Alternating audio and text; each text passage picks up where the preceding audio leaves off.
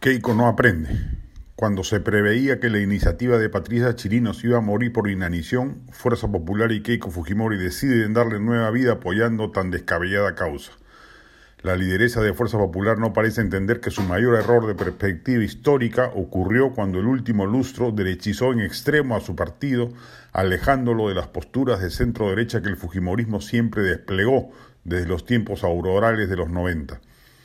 Por eso llevó a finales del quinquenio anterior al queiquismo al peor de sus momentos políticos con un desprestigio gigantesco y una tendencia decreciente que invitaba a pensar en su muerte natural.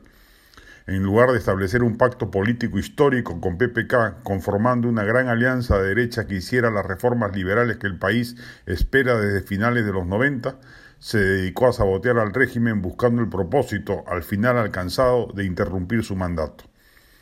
Luego quiso hacer lo propio con Martín Vizcarra y nunca supuso que éste se rebelase y le propinara un puntapié al Congreso donde, el queiquismo tenía abrumadora mayoría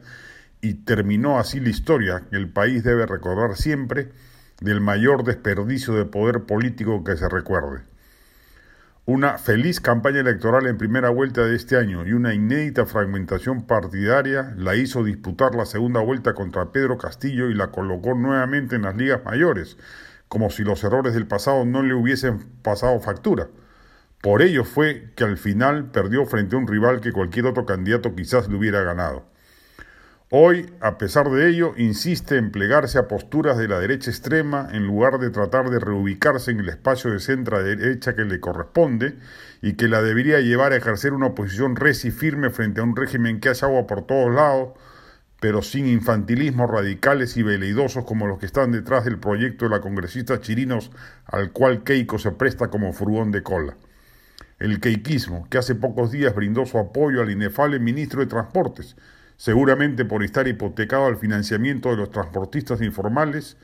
cree que sumándose a una torpe iniciativa de vacancia hará que la ciudadanía la caracterice como protagonista del liderazgo de la oposición. Lo único que está logrando es alejarse cada vez más del sentido común.